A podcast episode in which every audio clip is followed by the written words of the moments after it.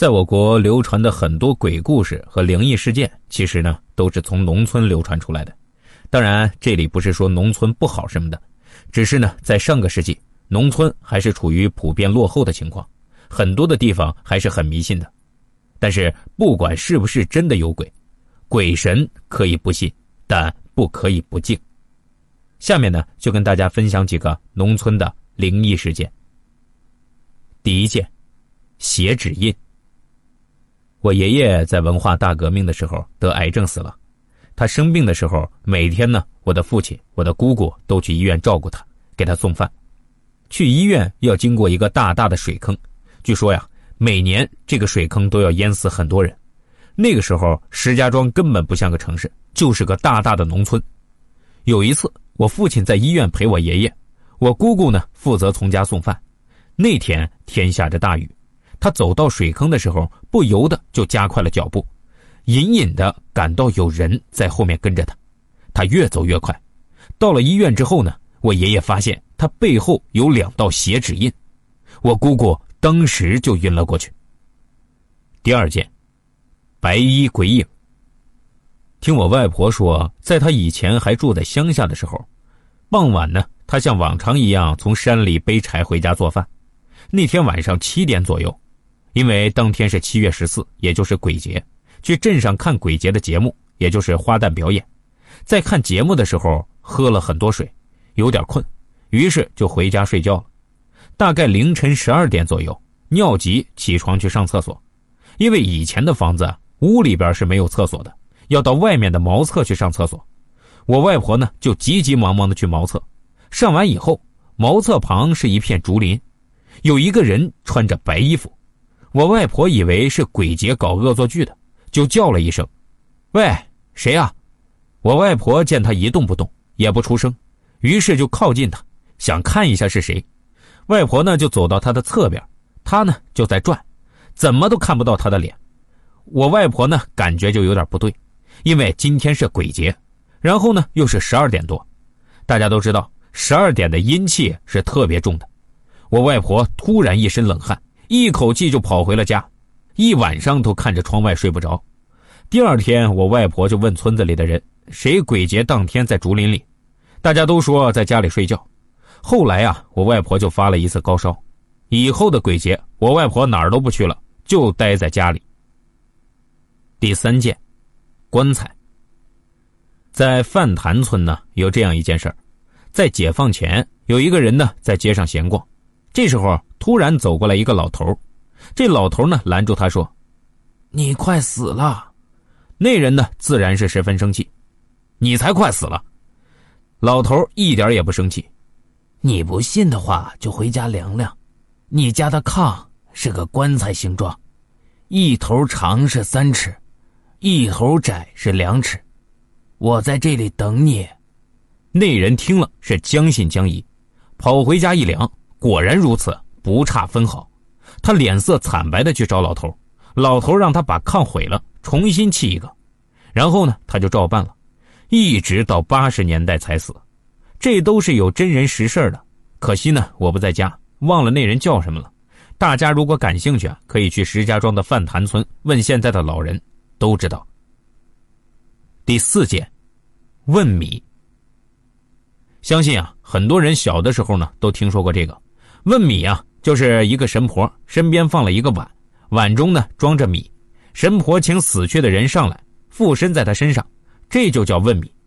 问米有真有假，有的是装神弄鬼，有的呢却是真的。之前也说过，不是必要就不要去问米了，毕竟阴阳相隔，洋人沾染阴气太多也是不好的。除非你家的保险箱密码忘了，非得知道不可，那你就可以去问米。不过也有实证证明。真的有人问出了保险箱的密码，所以啊，灵界的事情真的是匪夷所思、不可解释般的神秘。第五件，掉进棺材的老人。在农村有很多的坟地，那时候啊没有火葬，都是直接埋人，人埋在地里，时间长了，年头久了，坟头呢就渐渐的平了。再过些年，人们就在上面种庄稼了，就忘记哪儿有坟了。有天中午，太阳火辣辣的，一个老汉。在地里忙活庄稼，地呢是自己家的地，老汉赶着牛来回的耕，牛呢慢悠悠的走着。突然，老汉觉得地面塌了，一下子人就掉了下去，但并没有完全掉下去，只掉下去了半个身子，另一只胳膊抓住了耕具。老汉当时啊就这么卡着，开始喊。边上干活的人赶紧过来，把老汉拽上来。再一看，老汉掉到了一个坟里，一条腿正好踩到棺材里。棺材呀，早都已经朽了，被老汉一脚踏进去，可以看见里面的白骨。老汉回家后就自感身体不适，半边身子酸麻不得力，从此呢再也没站起来。有天他对家里人说：“踩下去的那条腿，当时就觉得一股刺骨的寒气，顺着腿呢直往上走。”走到腰的时候，被人拽上来了，要不命就没了。后来老汉一直没有缓过来，不到两年就去世了。第六件，挖坟报尸。我小的时候在外省的一个小城市住过一段时间，有一天上学，看到附近的河滩坟地上人山人海的，大家呢都在伸着脖子等待一个时刻，仿佛是一个令人激动的时刻——挖坟报尸。原来听说附近一家人不久前呢死了老太太，这老太太生前跟儿媳妇相处不好，总是怄气，后来病气而死。死了之后呢，这家人就不安生了，半夜总有异响，而且还看见老太太半夜回家。总之把这家人给吓坏了。遇着这种事儿，不是做佛事来安抚死者，那时候这个地方已经没有佛教了，寺庙也改作他用了，而是要报尸灭鬼。又是鞭炮又是洒酒的，坟呢被挖开了，棺材被打开，老太太的尸体还没有全烂。最害人的事出现了，众人发现这老太太死后穿的新鞋变旧了。当地的习俗是妇女死后都穿厚底鞋，而她的厚底鞋全磨平了。一时间众生哗然，这不是一个扰乱人间的女鬼最大的证据吗？最后这老太太的尸体呢就给烧了，坟呢给平了，果然。以后再也没有事了，真是可悲呀！